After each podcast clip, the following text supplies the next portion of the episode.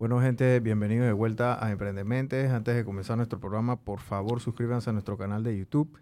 También estamos en YouTube como Emprendementes, estamos en Instagram como Los Emprendementes, estamos en TikTok como Brian Rayita Abajo Emprendementes. Eh, la mejor manera de ayudarnos a nosotros es que eh, puedan compartir nuestro contenido y que también puedan seguirnos en nuestras redes sociales. Queremos agradecer también a nuestros amigos de Más Móvil Negocio que nos ayudan precisamente a sufragar algo de los costos y los gastos que nosotros tenemos con este podcast. Eh, sigan al invitado de hoy y también compartan su contenido, que es la mejor manera de nosotros apoyar a los emprendedores. Eh, el invitado de hoy, eh, yo creo que es, es la primera cervecería que tenemos aquí en, en, el, en el podcast y es el, es el, es el señor Franklin Castrellón. Él tiene una cerveza, tiene una historia un poquito interesante. Fuera de cámara estábamos conversando de cuándo él comenzó el tema de la cervecería y fue en el 2019. Eh, cuéntame un poquito, Franklin, cómo tú quedas en este mundo de cervezas, porque ni siquiera te pregunté de tu edad. ¿Tú qué edad tienes? Bueno, yo tengo 31 años. Ok. Disculpa que tengo la voz un poquito... Eh, entonces, Básicamente yo estoy ingeniería civil, me dedicaba a construcción eh, antes de meterme a las cervezas. Ok. Eh, iba bastante a bares, me gusta la cerveza, me gustaba bastante probar nuevas cervezas. Era mi hobby después de que salía. Entonces, no sé, eh, empecé a investigar desde el 2017, hacer como una investigación de mercado acerca de consumidor, el comportamiento del consumidor de cervezas artesanales, precisamente de ese rubro.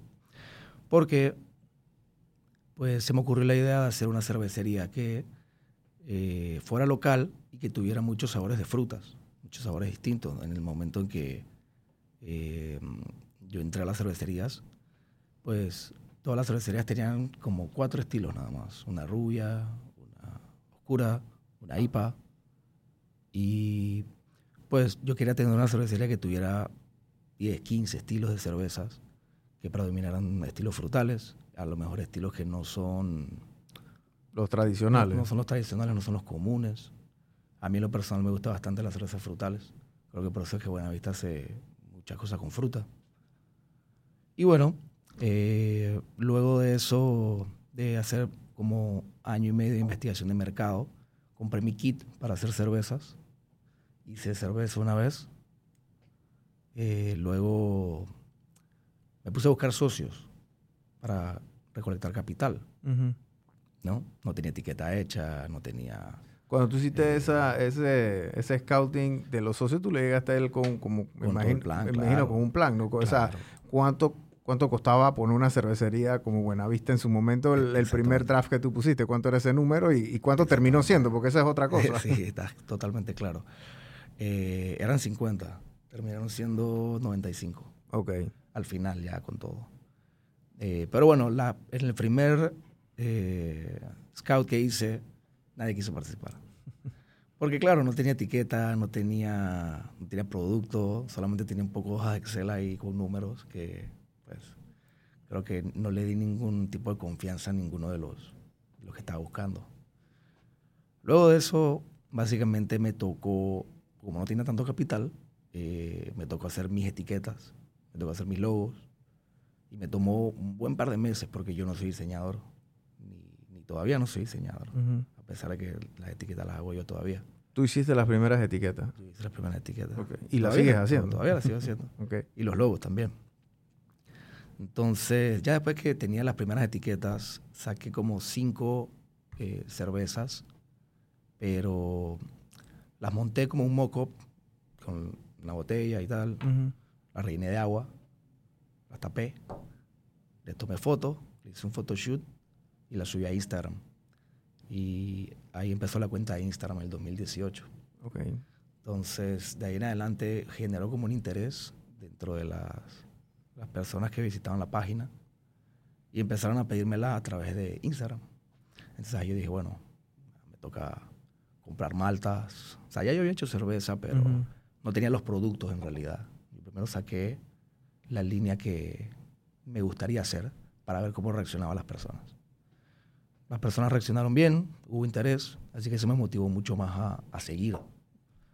Luego de esto, eh, por un amigo, quedamos en algunas tiendas por ahí, incluyendo esta tienda que se llama Mentritas Blanca, el coffee shop.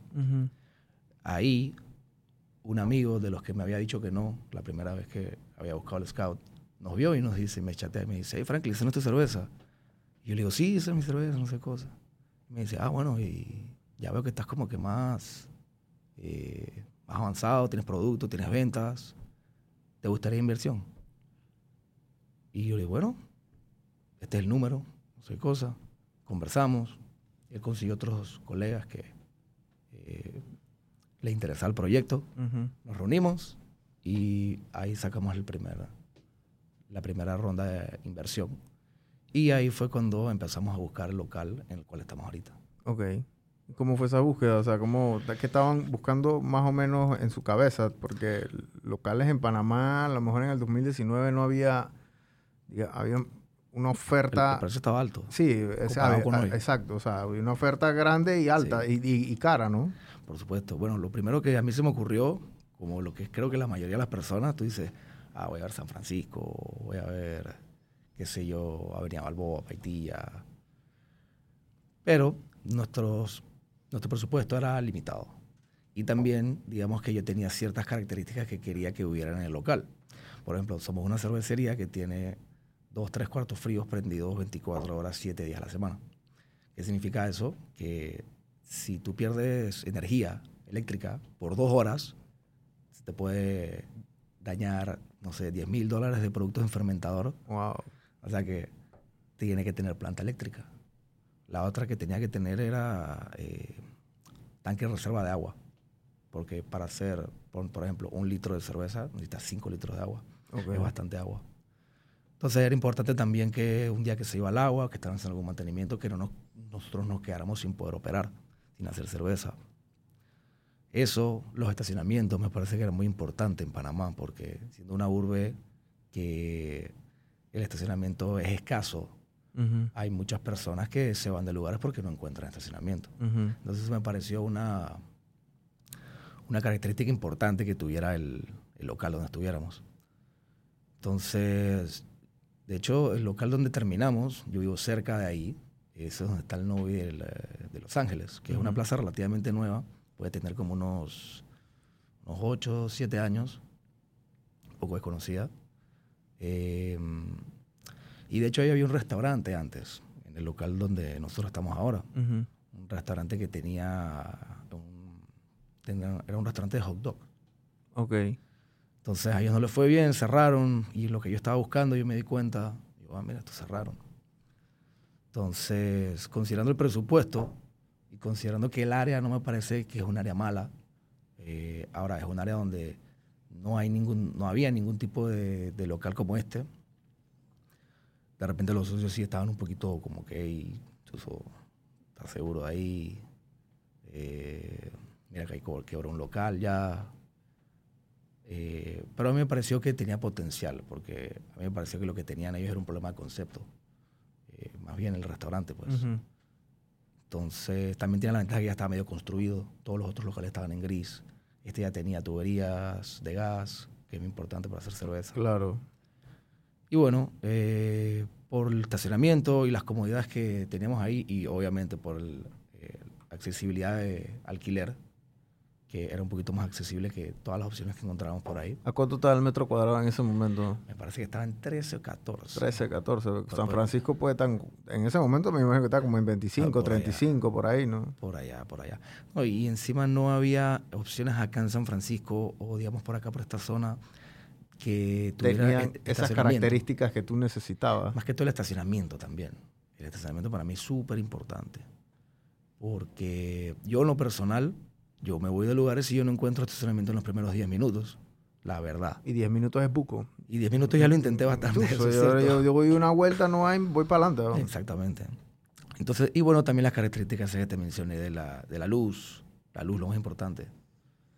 Y ese lugar tenía planta. E-, ese lugar tiene planta, ahí se va la luz y a los dos segundos. Ya prende, no ha pasado Claro, exactamente. Entonces nos da una seguridad como cervecería de que nuestro producto siempre está a temperatura.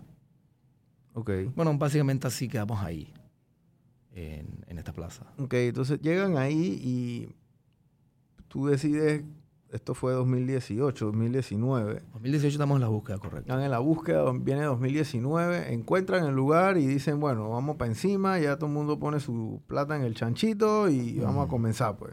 ¿Y ahora qué? ¿Qué viene? Bueno, nosotros ahí teníamos la... eh, teníamos un plan, ¿no? Porque cuando recibimos los, los- los planos, nos pusimos a... Yo puse a hacer los planos con un amigo mío que es arquitecto, él me ayudó bastante. Entonces diseñamos toda la parte de atrás, que es la cervecería, la parte de, de- o sea, donde están las calderas y todo esto, cuarto frío y eso. Y en la parte de adelante dejamos un espacio para en el futuro hacer un taproom.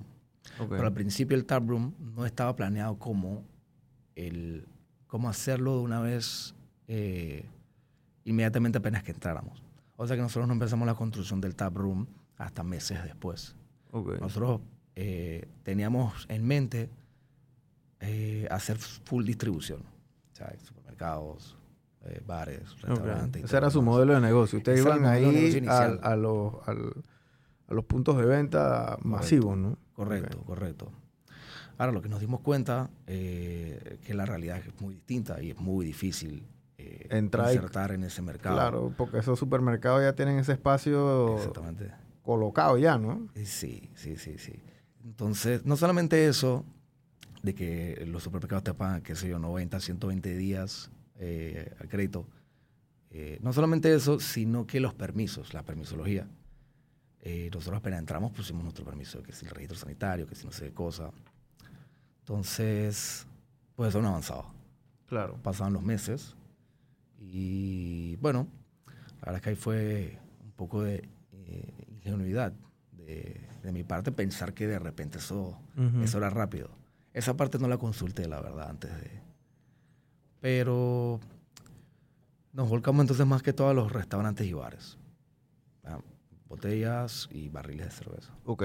Sin embargo, la- lo que se facturaba no era suficiente para pagar las, todas las utilidades del negocio. Ok. Entonces, básicamente tuvimos, eh, tuvimos en pérdida todos los primeros meses del negocio, hasta que ya después de, qué sé yo, unos cuatro o cinco meses, o unos cuatro meses, tres meses, ya de pérdidas constantes. Y a pesar de que aumentábamos los clientes, como los precios que se venden al distribuidor no son los precios que se tú vendes en retail. Entonces, ahí yo dije, bueno, caballeros, vamos a tener que acelerar el plan de, Del taproom. del taproom, que ya estaba diseñado en plano y todo, y cómo iba a ir, dónde iba a estar la barra. Eh, pero bueno, encima que estamos perdiendo plata, necesitamos como 25 mil dólares más. Entonces, obviamente hubo una... Fue como así, Franklin. ¿Qué, qué está pasando? Entonces yo, bueno, hey, mira, es lo que es. Nos enfocamos a este... A este tuvimos este enfoque al principio, Claro. pero realmente no, no es lo que necesitamos. ¿Y estos socios tuyos ya tenían algo de experiencia en este? Yo me imagino que no tenían experiencia en temas no, la verdad de que cerveza. Todos, estábamos O sea, este- entrando al negocio. O sea, y ese era tu primer emprendimiento. Que Bueno, yo, yo tengo también un emprendimiento de una empresa de, construcciones. Ok, eso no cosas nada que ver con, Nada, para con el tema de, ni distribución ni producción de, licor de cerveza. No, para nada. Y tus socios tampoco, me imagino. Tampoco, tampoco. Ok. Entonces, bueno, obviamente hubo como una disconformidad, claro, por supuesto. Eh, se supone que íbamos a hacer esto. que esto tú me dijiste a mí que ey, Claro. esto, o sea, tú me enseñaste eso en el Excel, ¿no? En el Excel, en el me- mes 6 ya yo estaba ganando 6 dólares. ¿Qué pasó? Siempre me lo mencionan. Ey, tú, me enseñaste un Excel, Franklin, ¿qué pasó? Exactamente. Excel estaba mal, ¿dónde está mi plata? Entonces, ¿qué tengo que poner más? Eh, Eso así. funciona, gente, cuando te vayan a pedir plata y, y- y enseñan ese Excel. Exactamente. Entonces, bueno, hubo una, pues una trifulca ahí, pues, entre nosotros, pero, pues, al final acordamos que, bueno, había que hacerlo porque si no, todo lo que habíamos puesto se, se, se iba a la porra. Pero con mucha desconfianza ya esta segunda vuelta. O sea, ya la plata así como que, bueno, vamos a ver. Y que, pero no, te voy, no tengo más. Ya esto es lo que, ya no tengo más. El culecua. Eso, esto es lo, único- lo último que te voy a dar, Frank. Si esto con esto no, se acabó esto. Claro. Así que bueno, adquirimos esa inversión nuevamente por parte de todos nosotros. Eh, construimos y finalmente en diciembre del 2019 pudimos abrir las puertas porque ya teníamos el permiso de, eh, de, licor. Ok. Del restaurante, con acompañamiento. Entonces pusimos el restaurante, ta, ta, ta. Eh, y ahí cuando abrimos, ya finalmente, desde el primer mes, no llegamos al punto de equilibrio como tal, pero el punto de equilibrio está aquí, estábamos acá ya. Ya, ya estaban viendo la estar luz. de estar acá. Ya estaban viendo la luz. Exactamente. Entonces luego en enero ya llegamos al punto de equilibrio. Luego en febrero ya hasta hicimos una pequeña ganancia. Ya comenzaron a saborear un poquito la miel ahí. Yo dije, uff, esto viene bueno. Y luego en marzo, 15 eh, de marzo, pasa la pandemia. Pasa lo que pasó. Bueno, cierran el país, literal. yo me acuerdo de ese día perfectamente bien. El 10 anuncian. El 15 de marzo. El 10 anuncian que hay COVID aquí en Panamá y el 15 de marzo cierran el país, todas las todas las restricciones, ¿no? Que nos acompañaron hasta hace como un año prácticamente. bastante tiempo, la verdad. Bastante tiempo. Y bueno, ahí pues todo se tornó un poquito, un poquito dark, un poquito oscuro no sé si te acuerdas que ah, como a la semana después, creo que fue el 24, que pusieron la ley seca. Porque, digamos, durante todos estos días, de, del 15 hasta el 24, nosotros lo que hicimos fue, bueno, mira, vamos a embotellar todo, todo lo que tenemos, vamos a agarrar todos los barriles, vamos a embotellar y vamos a mandar delivery. Y empezamos a hacer deliveries. Porque igual la gente está en la casa, la gente igual quiere su cerveza. Entonces el, el delivery se nos estaba moviendo. Ahora el 24, que ponen la ley seca, ya ahí sí nos fregamos. Ahí sí le dije a todos, miren muchachos, bueno, ya no, no podemos hacer nada. Claro. Vamos para la casa. Eh, vamos a ver qué, cómo, cómo se desarrolla esto. De repente es algo que, no sé, sea una semana, dos semanas, y después podemos regresar. Pasaron dos meses después, eh, hasta que pudiéramos regresar de vuelta al local para seguir entonces. Pero durante ese tiempo yo hice algunos cambios que fueron muy importantes, como por ejemplo el de cambiar de, eh, botella a lata, porque la lata eh, tiene muchas, eh, muchas... Bondades. Sí, claro. Primero que todo es más termoeficiente. Segundo, es más espacio eficiente. Tú puedes estaquearlas bastante, a diferencia de una botella. la luz toda luz le afecta a la cerveza, sea artificial o natural. Por eso que tú ves que las cervecerías artesanales usan botellas ámbar para que no refracte tanta luz. Entonces, con la lata no tienes ese problema. Y obviamente, lo más importante, el costo. El costo es un quinto de la fracción de, lo que cuesta una botella. Porque aquí en Panamá no hay fábricas de botella. Aquí sí hay fábricas de lata. Sí. Entonces, básicamente en esos dos meses me quedaba cierto capital, ¿no? Nos quedaba, ya habíamos pagado todo lo que habíamos tenido que pagar y creo que nos quedan como 2.500 dólares, algo así. Y con ese plata yo me compré una enlatadora. Ok. Una enlatadora en Australia, ¿de acuerdo? Eh, luego, eh, como a los, como al mes y medio me, me escribe un colega, de Capitán Cuaile, Ángel, me dice, hey Franklin, ¿dónde tú compraste tu enlatadora? Eh, para, yo quiero comprarme una también porque quiero ponerme a enlatar. Bueno, las enlatadoras se habían acabado a nivel mundial. ¿Y eh, por, el tema de la pandemia? Por el tema de la pandemia. Por los insumos y todas estas cosas, la logística murió. esto eran, estas son enlatadoras que son de microcervecería. O sea, no te imagines que es una enlatadora así de, de que tú ¿Y esto apretas un botón y ya. ¿Y esto cuánto? Es una estación sí, ah, ok. Pones pequeña, manual, pa, pa, pa, pones, cierra, listo. O sea, necesitas un operador, ¿no? Claro. Pero hasta esas se habían agotado, imagínate. Que de hecho, yo creo que esas fueron las primeras que se agotaron porque son las más económicas. que ah, estamos hablando como de 1.500 a 2.000, 2.500 dólares. Esas, son las más económicas. Eso es lo más económico que va a conseguir. Ok. En realidad. Y nosotros contratamos al, al, fabricante en Australia para aún así ahorrarnos un poquito más de... Entonces nos dimos cuenta que trayéndola desde Australia a Estados Unidos y luego a Panamá, no salía mejor que traerla de Estados Unidos a Panamá, porque allá ya el distribuidor te ponía ganancia de su parte. Claro. Entonces, pues, ahí yo conversé con el, con el distribuidor en Australia, con el fabricante, perdón, y trajimos eso. Y me impresionó que después de mes y medio que nosotros habíamos comprado esa máquina, se habían agotado a nivel mundial. De hecho, Ángel estuvo en lista de espera hasta noviembre Eh, Wow. Noviembre, diciembre, le, finalmente le, de- le despacharon por la demanda que, que había. O sea, como que compré la, la enlatadora justo a tiempo también, justo en el momento necesario. Entonces ya cuando regresamos, que se levantaron la, la ley seca, pues ahí empezó las latas y empezamos a envasar bastante. Y haciendo mucha publicidad de delivery, teníamos una promoción de que en realidad muchas personas levantaron sus precios, subieron sus precios eh, en, el, en el tema de las cervezas. Y tú te vendían una, una Panamá que no es mala, ojo, pero te la vendían en dólar cincuenta. En la pandemia. En la pandemia. Nosotros bajamos nuestro precio. Sí, había De- caja, comprabas una caja de pinta en 60 dólares, 50 Claro, dólares. Sí, sí, sí, o sea, una locura. Entonces nosotros hicimos lo contrario, nosotros de 2.50 bajamos a 1.86.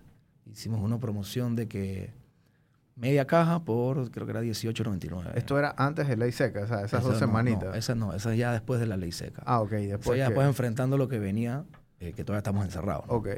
O sea, sí, porque la, la, la, la restricción de la, del licor se levantó. Bueno, tú sabrás esto mejor que yo. O sea, cer- cierran el país en marzo cuando se levanta la. Fueron dos meses de ley seca.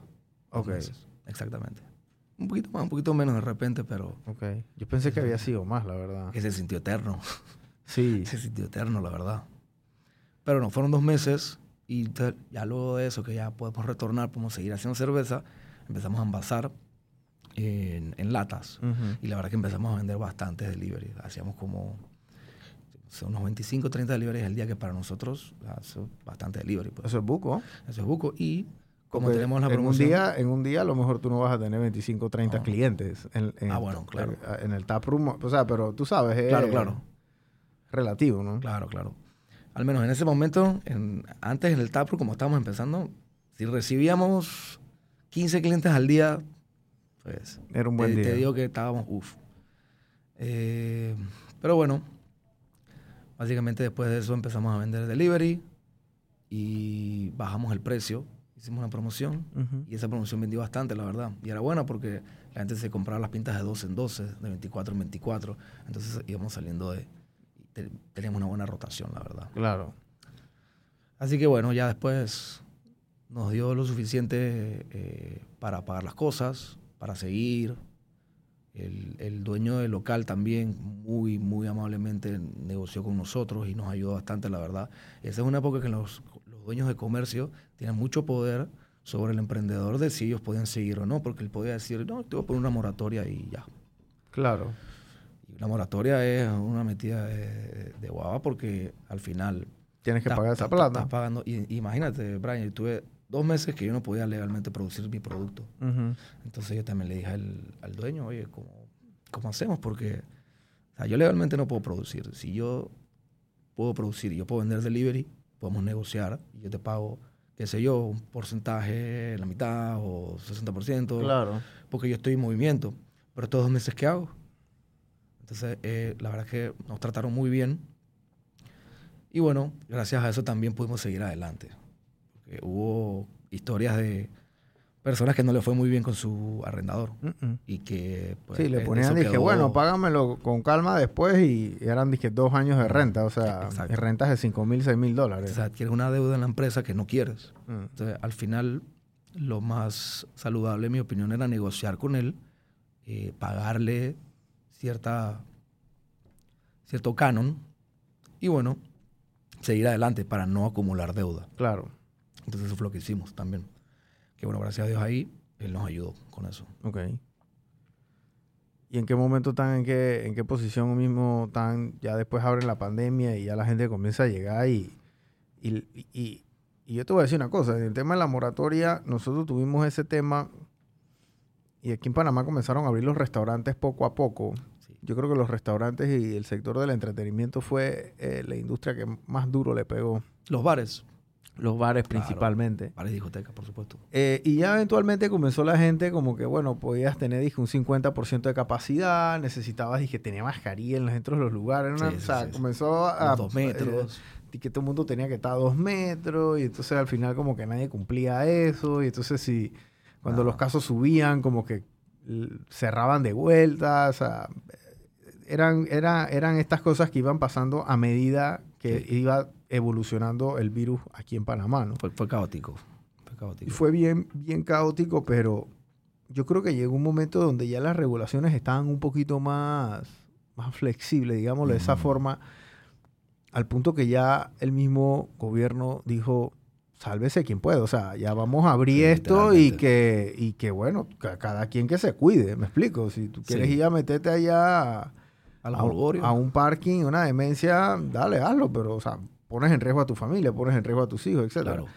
Eh, pero los bares y los restaurantes y no te voy a decir discoteca porque las discotecas todavía no podían abrir, pero lo Sí. que eran bares y restaurantes, Franklin, eso era lleno total. Sí, el sí, sí. lunes al lunes, o sea, lo que la Es gente cierto. no había salido en año y medio comenzaron a salir, pero en masa ganas de- y y te pregunto si eso fue lo que pasó en, en Buenavista también. Bueno, mira, nosotros en Buenavista tenemos permiso de restaurante con acompañamiento de alcohol. Aparte tenemos nuestro permiso de cervecería, de, que es el registro sanitario y todas esas cosas para poder producir, tú sabes, cerveza legalmente. Pero nosotros no tenemos un bar como tal.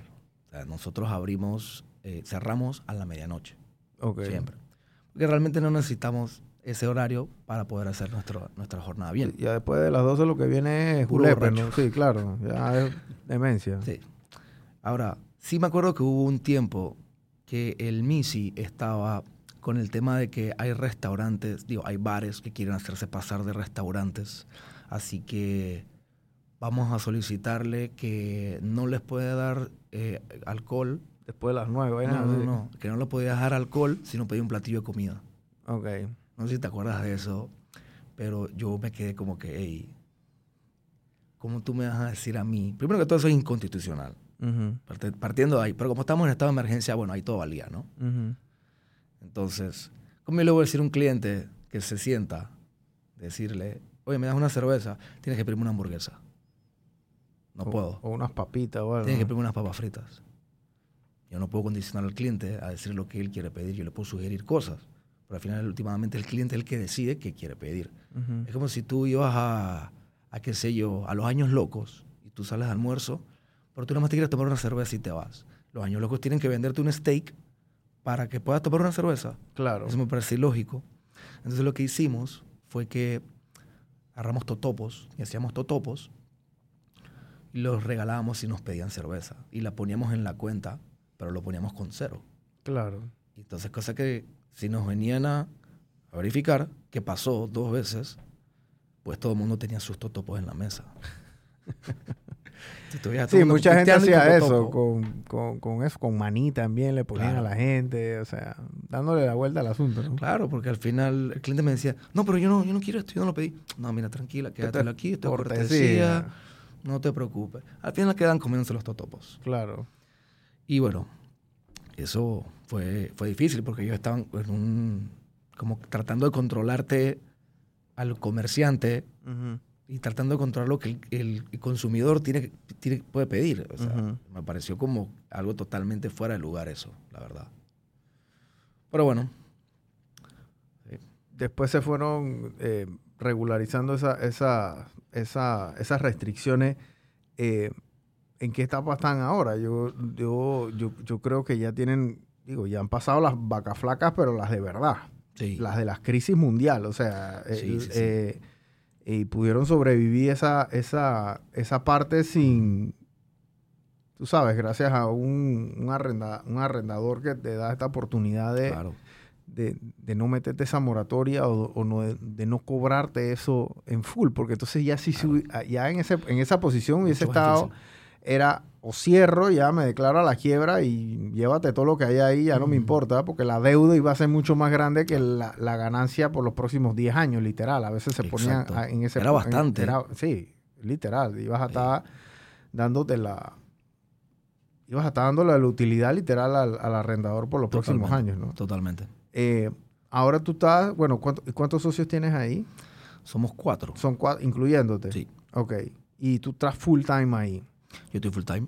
Ok, o sea que tú el tema de la construcción no lo haces ahora de una manera recurrente, sino me imagino que de manera eventual cuando sale un proyecto que lo amerite, ¿no? Exactamente. De hecho, todavía tenemos la empresa. Ya tengo con mi socio el arquitecto. Obviamente yo, eh, pues, cedí la mayoría de mis, de mis acciones porque él pues se está encargando de todo, se está encargando de todos los proyectos. Pero todavía está ahí, hoy en día, ahí estamos haciendo algunos proyectitos. Yo ayudo más que todo con lo administrativo. Ok. Eh, consejo de contabilidad, administración eh, y demás. Pero sí, estoy más que todo full Está acá en, Full en el tema de la... de la, de la- me tuve que salir de, de- de todo porque es consumidor. Sí, el- el- cuando un, un negocio de esta índole comienza especialmente, o sea, porque tú tienes como que todos los problemas de un de los negocios grandes. Tienes una planta de producción, que eso, eso es un enredo. sí. Tienes una planta también de, de- de embotelladora o de enlatadora, que también tienes que tener eso. sí. Eh, también tienes venta al detalle, que es tu tap, tu tap room, y entonces también tienes un restaurante que también vendes comida, ¿no? Entonces, Correcto. eh, hay, hay- hay muchas aristas ahí que tú tienes que estar como pendiente de eso. Sí. ¿Has pensado en el, o sea, franquiciar esto o abrirlos en otro lugar, abrirte una segunda Buenavista en otro lugar? O sea, eso, o sea, porque eventualmente yo, yo me imagino que Claro. ese es el, es el propósito, ¿no? Claro, mira que el tema de la franquicia me llama mucho la atención porque, pues, es interesante que tú puedas agarrar, pues, qué sé yo, el manual de la marca que va a incluir cosas como mobiliario, eh, productos que ofreces, cómo se montan los productos, eh, la misma estética local, todo eso, para que sientas que estás en un buena vista, pues. Eh, me llama bastante la atención, la verdad, lo de las franquicias. Es algo que estamos evaluando, eh, pero que todavía no hemos como que... Porque sentimos que todavía estamos realmente en un periodo que no es totalmente de bonanza. Entonces, sí nos está yendo bien Claro. ahorita en el momento, gracias a Dios. Pero no queremos como que, ¿sabes? Ya después de Eh, Tienen que la pensar pandemia, bien, tienen la que pensar bien pandemia, el, el- el la guerra de. Ucrania, Ujú. la guerra de Ucrania que, ¿sabes? Que nos subieron las maltas eh, el doble debido a la guerra de Ucrania, porque Rusia tiene el 70% del trigo mundial. Wow. Sí, entonces... y Sí, entre, hay gente- entre Rusia y Ucrania, pues, en verdad. Los dos tienen bastante... Hay o sea, los dos están jodidos. Hay gente que, hay gente que dice, ah, bueno, que la guerra de Ucrania no nos afectó a nosotros acá en Latinoamérica. Los fabricantes de pan también. Los fabricantes de pan los afectó Durísimo. durísimo. Aquí en Panamá se come más pan y arroz Total. que otra cosa. Eh, y la gente, los que son cerveceros, para que sepan que la malta se hace con trigo, gente. Eso no es, eso, eso no es agua solo, fermentada. O sea, eso se hace con trigo y ese trigo Exacto. viene de allá. Pasa el tema de la guerra de Ucrania, el costo de la gasolina también aumenta de una Ah, manera exactamente. exponencial. Exactamente. Así que ya de por sí ya la gasolina te tocó todos los rubros habidos y por haber. Imagínate con la gasolina, eh, te va a afectar todo lo que es transporte marítimo. Y todas las maltas que, que se usan en Panamá, todas las cervecerías, se importan. Importan de Alemania, de repente de Estados Unidos. Hay maltas también chilenas, del eje del sur. Eh, entonces, pero todo viene en barco, es lo que me refiero. Entonces la gasolina sube, las maltas suben. Ya de por sí el flete estaba carísimo en su momento. Ya de por sí estaba. Por el tema de la pandemia. nubes. Sí, claro. Bajó un poquito ahora, creo. Sí, yo creo que ya se ha estabilizado un poco, Sí. pero yo vi contenedores de 20 mil dólares. Sí. Ahora está como en 9, creo. Y está caro. Y todavía está caro, porque antes está caro. tú podías conseguir un contenedor en 2 mil dólares. Yo me acuerdo cuando yo estaba en el banco, eh, podía conseguir un 20 pies, mil palos. Imagínate, mil palos.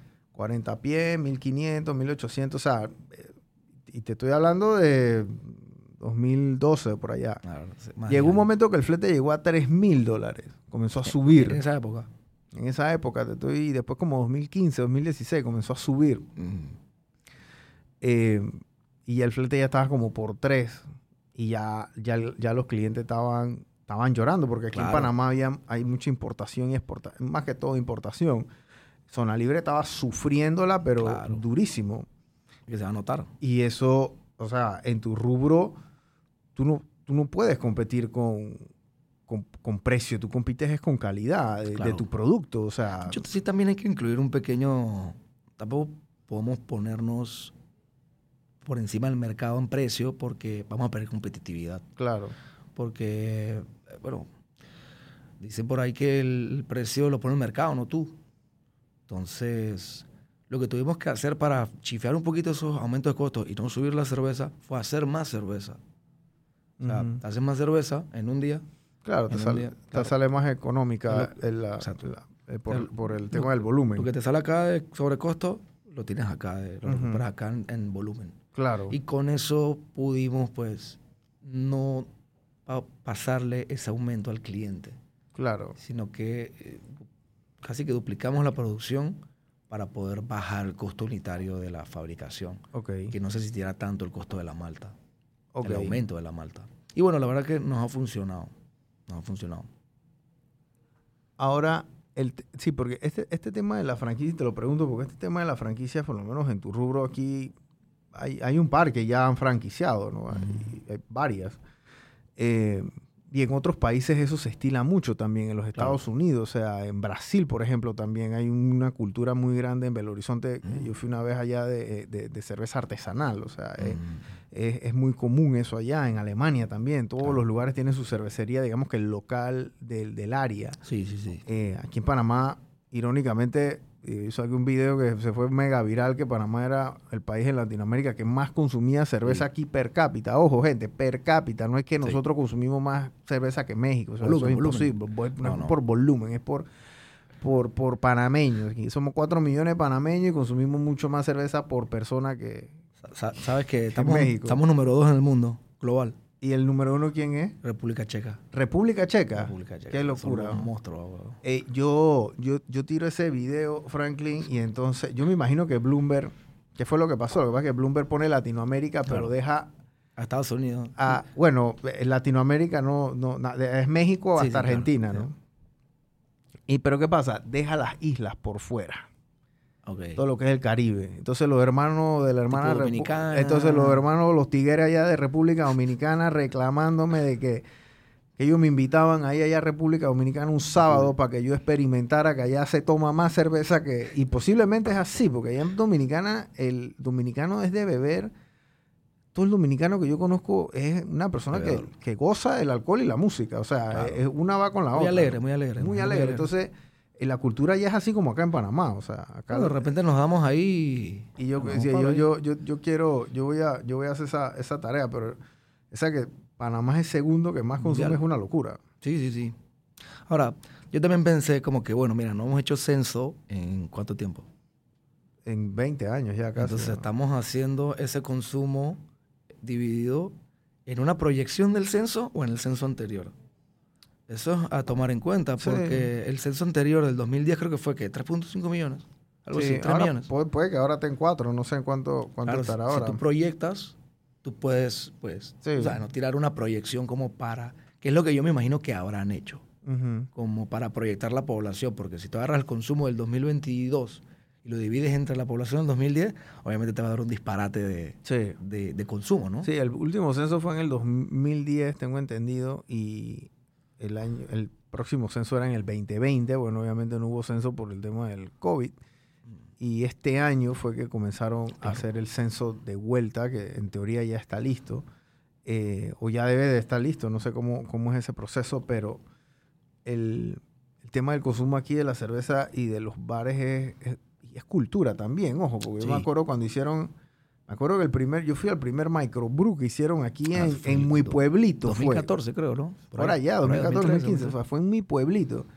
Eh, sí. Y yo no conozco a la gente del microbrew, no sé ni quiénes son, pero ese, ese fue un proyecto que fue, me acuerdo que en ese momento yo fui allá y yo no, yo no conocía este tema de la cerveza artesanal. Ok.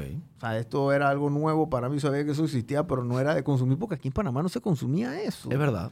Eso Aquí en Panamá no había bares que se consumía eso. O sea, tú tenías que ser una persona que viajaba, te ibas a Alemania, ibas a estas en los Estados Unidos, los gringos, estas cosas que tenían esta, estas Claro. hipas y estas cosas. O sea, y, y me acuerdo que una de las primeras cervezas artesanales que yo probé fue la Los Coast. Ajá, ok. Sí, épica, de- o sea, que... De repente en Brewstop. eh, no, yo me acuerdo que la compré. Yo creo que la compré en un supermercado, Ah, para serte franco. Y acá habían otra gente de Brewstop, ellos traían Ellos traen Lowe's Coast. los Coast y había otra No, más. Habita. Habita, esa era otra. Esas sí. dos, o sea, y yo me iba allá. eh, eso estamos hablando de 2014, eso fue ya casi sí, sí. 10 años. Y esa gente estaban dando sus primeros pininos aquí, estábamos dando los primeros pininos aquí en Panamá en tema de cervecería artesanal. Claro. Ellos fueron uno de los primeros, Bueno, eh, la rana también, el... eh, El primero, primero es Ismo. Y su- 2004. sí, allá en el Cangrejo, 2004. que ellos tenían la cerveza, yo me, me acuerdo que yo probaba esa cerveza y, y tenían el nombre de las provincias. ¿Todavía las tienen? Todavía las tienen, sí. sí, sí. sí. Y tenían el nombre de las provincias, era una locura. Y yo dije, wow, esta, esta gente hace su propia primeros. cerveza, sí, me Ellos acuerdo. son los es verdad, hay que, al César lo del Hay que César. darle el shout out ahí a la Al gente de César lo Istmo. del César, es verdad. Y después vino Rana y Casabruja y Pegaditos. No sé cuál de las dos fue Ujú. primero, la verdad, pero sé que están ahí 2012, 2013, por ahí. O de repente me equivoco el año, pero están por ahí, pues. Entonces ya después, yo creo que como después del 2015, de repente hubo como un, un Sí, auge, después- no sé. Después vino Brusto, pero yo creo que no, Brusto, Brusto ya tenía para Brusto también. Y Brusto no hace su propia cerveza. No. Ellos, ellos, ellos, representan las marcas. Exactamente. Exactamente. Pero ahora también puedes encontrar ahí a estos manes de Boquete Brewing Company. Ok, Que se aliaron con Brusto. ok. Este, entonces sí, yo conozco a Alexandra de Boquete, amiga mía.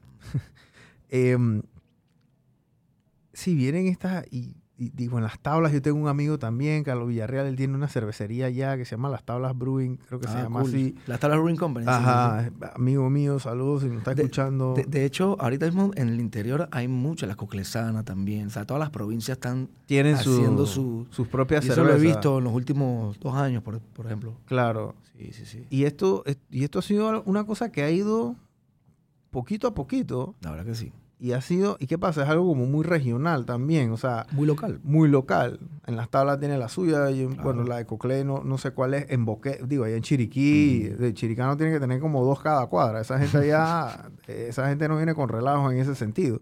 En Boquete yo sé que hay una que yo he ido, eh, y es un, es un producto que, que se mueve aquí, o sea, ya aquí hay Sí. una cultura, yo creo que no es, no es, eh, digo, es normal verlo en otros países, pero esto ha, es- esto ha sido un trabajo grande del, del- del gremio. La verdad que sí.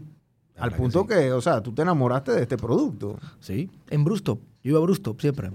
El de aquí de, bueno, el de yo- Marbella. yo al de Marbella. Marbella ese. Sí, yo iba ahí. Ahí fue donde me ocurrió, ahí fue donde se me ocurrió tener, hacer una cervecería. Porque yo decía, hey, mira todos estos sabores, que si sandía, que si fresa, que si naranja. Avita traía mucho, mucho, Avita, mucho tema de, sí. de sabores y de... Ellos tenían una de fresa, me acuerdo. Sí. Eh, Los Coast también tenía la de sandía, la de mandarina. Había una de mandarina. eh, sí, la de mandarina sí, era muy buena. Sí, muy refrescante, la verdad. Y las Muy etiquetas, o sea, todo. Y, y yo una vuelta me leí un artículo de Los Coast, porque ellos son de California, yo creo. mira que ellos ya no son tan artesanales, en verdad. No, ya no. Bueno, es que nunca, o sea, cuando ellos llegaron a Panamá ya dejaron de ser artesanales. Bueno, ya esa gente estaba produciendo en mira, masa. Claro, mira que los gringos, tú sabes cómo son los gringos. Ellos tienen sus, sus reglas bien, bien determinadas. Por ejemplo, en Estados Unidos, para ser artesanal, tienes que producir menos de, creo que son como 50 mil galones al año, una vaina así. O 50 mil litros, no me acuerdo. La cosa es que ellos ven, ellos dividen, tú eres artesanal o no, no por los ingredientes que usas o el proceso, sino por la cantidad de cerveza que haces. Pero nosotros acá sí la veíamos como cerveza artesanal, pues. Como que, hey, to- nosotros acá con, ¿qué conocíamos? Las cervezas del supermercado, las lagers y ya. Sí. Y hay un montón de cervezas, como 4.000 estilos de cerveza en el mundo. Ujú. 400, perdón. Pero bueno, sí. Viene esto y cómo tú lo ves ahora, porque yo creo que eso ahora está- también está como permeando en otros en, en otros rubros del alcohol. Ahora tú estás viendo temas de rones también, y entonces Ah, sí, gente que hace destilamiento. Aquí mismo en Panamá se hace. Sí, sí, sí. Eh, este, y, y el licor ya aquí está agarrando como, como forma. Yo creo que, Mm. bueno, la, bueno, yo no sé si la rana tiene en otros países o... o- o- La rana es Panamá. la- sí, La rana es Panamá. Sí, la rana es Panamá, pero no sé si ellos, o sea, han, han llevado ese concepto a otros lados, o por lo De- de menos hecho, yo no sé, El concepto de la rana viene de de- Bogotá, de ¿no? Bogotá. Sí, sí, sí. Claro. Sí, es más, la- yo creo que la pinta sabe idéntica. Yo, yo, yo no sé si el, el de, No, no, no yo la primera vez que fui a Bogotá, yo dije, está, ey, yo, yo dije que esta gente, o sea, yo en mi cabeza, yo dije, ey, esta gente, yo que yo tampoco conozco a los dueños de la rana, ojo. Yo dije, ey, esta gente se habrá traído, o dije, ¿será que el dueño de la de Bogotá Brewing Company abrió, Yo tenía entendido que sí. Que Él- era, él era, como que era la misma gente? Él como que vendió allá y vino acá. Y vino para acá, Y ya vendió de nuevo. Ok, Ya vendió de nuevo, hace poco. wow. ¿Y a quién se lo vendió? ¿A un grupo? Aparentemente un grupo centroamericano. Ah, ok. El grupo compró cervecerías de Costa Rica. Ponte la más grande de Costa Rica. Compró la más grande de Panamá. Creo que también en Centroamérica compró. El grupo compró como que la cervecería artesanal más grande de, de todos los países de Centroamérica. Claro. Sí. Ok. O sea que eso, ese es un gremio, o por lo menos ese es, ese, ese es un área que tú tienes para... tú tienes muchos lugares para donde crecer. Ahora que sí. O sea, Sí, tienes sí, mu- sí. porque tienes, el- tienes, tienes un, un rubro de que puedes des- decidir. Mira, y la gente que va a emprender o que están emprendiendo o que están, porque ahora mismo, ¿qué pasa? Ahora mismo Franklin está en una situación de que él tiene algo de flujo de caja, o me equivoco, sí, tienes algo de flujo de caja, y entonces ya tú comienzas, tú no te quedas quieto, porque el emprender nadie se queda quieto. Es mentira que tú vas a estar, dije, y como o sea, an- Ahora, antes la ¿qué gente hago? hace 40, 50 años tenían un restaurante y se quedaban y vivían de ese restaurante el resto de su vida, se jubilaban y lo vendían o se lo daban a los hijos. Ya, o sea, ahora mismo Franklin, antes de irse a dormir, dije, o franquicio, o pongo otra tienda, o abro otra cosa, o se ponen ahí a buscar locales comerciales para ver, hey, si yo abro una cosa aquí, o están haciendo una plaza, la pongo acá, etcétera. Y Literal, literal. Así mismo están todos tus socios, ¿no? Más o menos, Y sí. están hablando, ese, o sea, porque ya, ahora, ok, ahora que viene, ya hicimos la primera película, ok, dale. La primera fue terror, la segunda fue no tanto, y la tercera, ¿qué, ¿cuál va a ser la, la tercera? Exacto, exacto. Tú tienes el rubro de los supermercados que puedes decir, ok, me voy para allá, Yo no iría para allá. me meto en otro enredo, Nah. hey, dale, voy a potenciar lo que es mi marca Buenavista y voy a tratar de que eh, gente me, me- me- me- me compre la idea inviertan en mí, en una franquicia, etcétera, y voy a hacer mis manuales, que también es un costo, porque Sí. tu planta de producción entonces ya ahora tiene que, tiene que subir. Exactamente. Porque el que te va a comprar una franquicia no va a ponerse a hacer cerveza. No, no, no, no, no, espérate, Frankie. Tú me me vendiste a mí una A franquicia. menos que esté muy lejos, como por ejemplo en Boquete. Claro. En sí, Boquete tú tienes que hacer la vaina ya. Porque Que si estás acá- ya estamos conversando de logística, camiones, cadena de frío. Yo te hago una cerveza acá y te la mando para allá con cadena de frío y te vas a quedar en cuánta plata allá. Claro. O sea que de repente depende de la distancia también. Y en Boquete es conveniente hacer cerveza. No necesitas cuarto de fermentación, ya tienes la temperatura. Claro. No necesitas maquinaria para fermentar. Wow. Una belleza, la verdad. Acá en Panamá estamos en el calor, estamos Claro, luchando con el calor siempre. Sí, tienes que tener eso. Porque esa es otra cosa. A la gente le gusta franquiciar, pero en este tema de producción, que son errores que le ha pasado a mucha gente, ojo, y a clientes míos le ha pasado, que se meten y franquician y no tienen una planta de producción. Cuando se ponen a ver, Para suplir. ¿qué pasa? Hacen su matemática de niño de 5 años y dicen, ay, bueno, una franquicia yo la voy a vender en 50 dólares. Y yo puedo suplir a esa franquicia. Ay, bueno, voy- pero ¿qué pasa? Cuando te pones a ver, tienes que invertir mil dólares en una planta de producción Exacto. y el costo para tú poner esa planta de producción rentable son vender siete franquicias al mes. El resto de tu vida. O sea, ya quebraste, brother. Exacto. Entonces, Exacto. esos son los números. que Capacidad la de producción es bien importante. capacidad de producción. Porque entonces, Sí. ¿qué pasa? Que eso le pasó.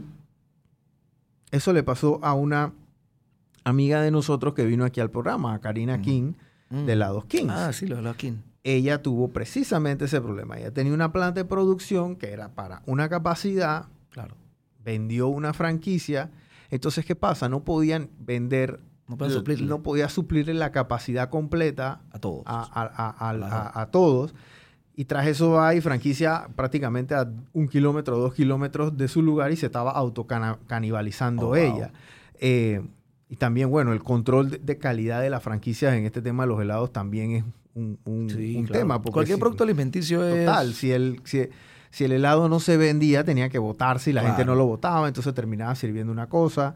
Entonces es, es un tema complejo Sí. y la decisión que tú vayas a tomar posiblemente signifique que tú crezcas y sigas O- prosperando o quiebras y ya Buenavista fue un muy buen negocio que pasó en el 2022, 2023 y, Exacto. y- y- y terminó. que precisamente eso es lo que no queremos porque pues eso es lo más importante en verdad cuando franquicia lo que mencionaste también de la, de la distancia de no autocanibalizarse nosotros recibimos gente de Condado del Rey de Paitilla de Eso es lo mejor. eh, Y o sea, la gente- entonces yo no veo la necesidad de tener un local en, en Paitilla porque pues igual nos viene gente de allá nos viene gente de acá ¿no? entonces de repente estaría interesante algo como Valle de Antón, algo así. O sea, fuera de la Ah, ciudad de Panamá. Claro, algo que. Descentralización.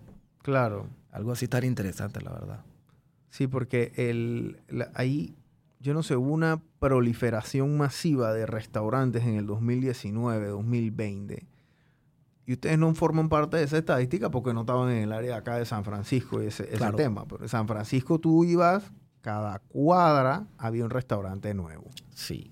Y cerraba uno y abrían dos más. Y cerraban Exacto. dos y habían seis. De hecho, Eso era un desorden. Vino pandemia y acabó y puso el mercado, lo, lo sinceró, sin- de, de verdad que lo sinceró. sí, Igual con los gimnasios. también. Igual con los gimnasios. Cada dos cuadras había un gimnasio. Entonces Exacto. vino la pandemia y dijo, "Hey, el que no está aquí es porque no tenía un flujo de caja y no tenía la cantidad suficiente Exacto. de clientes para esto. para soportarlo. Sí, exacto. Y digo, hasta hoy en día yo también veo que pues siempre hay cosas nuevas saliendo, nuevos restaurantes, nuevas, nuevas cosas. O sea que todavía yo veo que la gente le está metiendo bastante a... Sí, ya, ya sí, lo- los restaurantes van a volver a abrir porque la gente quiere, tú sabes, no invertir dinero, invertir su plata. eh, y el pastel de Panamá es del mismo tamaño. Exactamente. De hecho, creo que después de la pandemia se encogió un poco. Mucha gente se fue. Es verdad. Muchos extranjeros se fueron. Muchos extranjeros se fueron.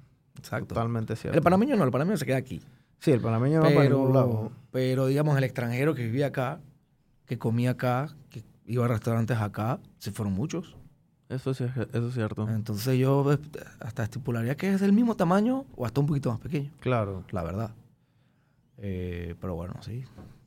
Eh, gracias por haber venido, Franklin. La verdad es que, orden, Brian. mira, eh, Franklin tiene una historia que es una historia que siempre digo que es bueno conocer las historias de las personas y conocer las situaciones y las, y- y- las posiciones donde ellos están. Franklin no es un emprendedor que acaba de comenzar o que tiene 10 años haciendo esto. Franklin tiene un promedio de 5 o 6 años en este proceso desde que inició su idea, desde que la desarrolló, desde que le llegó la pandemia, etcétera. O sea que a lo mejor su capacidad de reconocimiento de problemas se aumentó en dos años, que no va a tener ningún otro emprendedor que comience con él de cero ahora, porque no tuvo una pandemia, salvo nos llega una pandemia el otro año. Entonces, su capacidad de resolver problemas producto de esa pandemia es mucho mayor que cualquier otro emprendedor que está pensando en hacer una cervecería hoy, ahora mismo escuchando este podcast. ¿Ok? Cierto. Número dos, Franklin ahora mismo está en una situación que es algo coyuntural, en el sentido que él tiene una decisión de que si yo voy a seguir creciendo con el negocio, cuáles son las decisiones que yo tengo que tomar, cuánta plata toma esas decisiones y esas implicaciones y qué tanto estoy yo dispuesto a perder, gente. Porque acuérdense de eso. Eso es importante. Ustedes tienen que estar seguros de lo que ustedes vayan a meter en un emprendimiento. Mañana lo pueden perder. ¿Qué tanto estoy yo dispuesto a perder? Yo estoy dispuesto a perder que yo voy a darle y lo all in. Yo voy a hipotecar mi casa, voy a vender mi carro, voy a pedir prestado y voy a renunciar a mi trabajo. Ey, si ustedes están 100% seguros de eso, hey, denle. Y probablemente pueda fallar. Y probablemente pueda fallar. Es verdad, totalmente cierto. Ya obviamente, obviamente Franklin y sus socios ya tienen un flujo de caja, ya tienen un 5 cinco años de, haber- de aprendizaje y ya pueden tomar decisiones más consensuadas. Ya han pasado por la flaca, ya los, las personas que eran tus socios no son las mismas personas que eran tus socios hace cinco años que tú Sí, comenzaste ya son, ustedes han pasado por, por la trinchera, todo el mundo tiene sus cicatrices, todo el mundo ha aprendido de esto y ya uno toma unas decisiones más coherentes y no tan pasionales, porque el primer Exacto. emprendimiento es muy pasional. La gente piensa que es, tú te vas a hacer, esto, todo va a ir bien, esto sí, yo no me equivocaba, a mí me va bien en mi carrera, yo he hecho cosas buenas, yo soy inteligente, yo me gradué de la universidad, ta, ta, ta, ta. No, eso no tiene nada que ver. El emprendimiento, primero que hagas, lo más probable es que te va a ir mal. Los primeros cinco. Literal, te va a ir mal. Los dos primeros años, tres años, tú estás todos los días, ¿para qué me metí en esta vaina? ¿Esto qué es? Y bueno, ya todo pasa, como dice el Claro. dicho, ¿no? Las cosas pasan y ya tú sigues adelante, ¿no? Exacto, exacto. Y ahora tú estás en esa posición. Los que no están viendo, para que sepan que esa es una posición que Franklin ahora mismo no tiene la respuesta. A lo mejor no va a tener una respuesta en un año, dos años, cuando él tome la decisión me diga, "Y me fue bien, me fue mal. Claro. 100% que le va a ir bien. Pero el, el que no está viendo y está en una posición de esa índole, piénselo bien. La decisión que él vaya a tomar en base a la inversión y en base al dinero y el flujo de caja. Porque ¿qué? Y otra cosa que la gente hace es que agarra plata de un negocio que le está yendo bien para meterlo en uno que le está yendo mal. Error. Entonces Franklin le está yendo bien en la cervecería. Ah, no, ahora él va a poner una empresa de hacer botella. Porque aquí en Panamá no hay botella. ¿Qué tiene que ver eso con usted? ¿Qué tiene que ver eso con vender cerveza? No tiene nada que ver. O sea, me- así- hace- eso- esos son errores comunes, comunes, comunes, comunes. Gracias por haber venido, Franklin. Orden, Este. Vamos a tener que ir allá. Pues Ya en el, nuestro camarón parece que ya, ya lo conocen de nombre de pila. Ya tiene su jarra y todo allá, Dios mío. Eh, gracias por, por haber venido y, y tenemos que darnos la vuelta por allá. Yo, yo vivo más cerca por acá. No, bueno, yo puedo ir por allá. Yo vivo relativamente cerca, mira. Ya yo me mudé. Yo voy a pasar por allá. Ah, te a- unas cervezas. Voy a, voy a- voy a pasar por allá. Gracias por invitarme, Dale. en verdad. Gracias, Franklin. Visiten, sigan tus redes sociales. Es buena. eh, Cervecería, Cervecería Buenavista. en Cervecería. Buenavista en Instagram, en TikTok. ¿Tienen TikTok? Todavía no. Todavía no. Coming soon. Cervecería Buenavista, síganlo. Eh, y también pásense por allá, visiten el lugar, consuman. Vayan allá, tómense una foto, compártanla en su Instagram, díganle a sus amigos si les gustó, si no les gustó algo también, pueden comentárselo a Franklin en el privado, Claro. no hagan una idiotez ahí. "Eh, eh, no me, gu-". me explico, o sea, sean serios, por favor. O sea, hay, hay veces que la gente hace estos comentarios y estas cosas Claro. eh, como con ganas de, yo no sé, de, de- de tener seguidores. Creo que se lo toman como- muy personal como, también. como si fueran unos conocedores de resto no conocen nada, entonces lo que hacen es el daño, a veces irreparables, Sí, sí, sí. daños irreparables Es a, la- a- a- a un negocio que tiene, o sea, de gente que vive de esto, ojo, así que si no les gusta algo, hey, yo a veces yo voy a un lugar, no me gusta algo, y yo, y me tratan de la patada, me pueden tratar de la patada, hey, yo voy y les digo, hey, hey, no me gustó, voy y hablo con el dueño, si lo está ahí, o le digo, oye, mira, no me gustó esto, que no sé qué, pero lo hago de una manera, en caso tal de que pueda, a veces ni siquiera digo nada y simple y sencillamente no regreso. Que no sea es destructiva, pues, que no sea destructiva. O sea, lo, sí, mire, lo- l- ustedes como emprendedores, si alguien les dice algo, también asimílenlo de una manera Claro. buena. ¿Por qué? Porque el, el cliente que se queja te está diciendo, dame otra oportunidad. Eso es lo que está diciendo, dame otra oportunidad. El cliente que no se queja no va, no va más y ya. Exacto. Se lleva su plata para otro lado. Así que denle la otra oportunidad y oye, disculpa, esto no fue así. O sea que se toman los correctivos y tú vas aprendiendo eso. Porque a la hora de la hora, como dice Milanés, ustedes, ustedes manejan emociones. Que la gente Cierto. llega a tu, a tu local también. con una emoción. Puede estar contento, puede estar triste, puede estar... O sea, que la cerveza a mí me va a saber mejor si yo estoy contento que si yo estoy triste. Exacto. Así que ese día, si yo estaba triste, bueno, pues tú te llevaste las vacas flacas. Así es. Así que, Así es. bueno, gracias, gente. Este, hasta la próxima. Visiten y, y sigan a Cervecería Buenavista. Chao. Luego.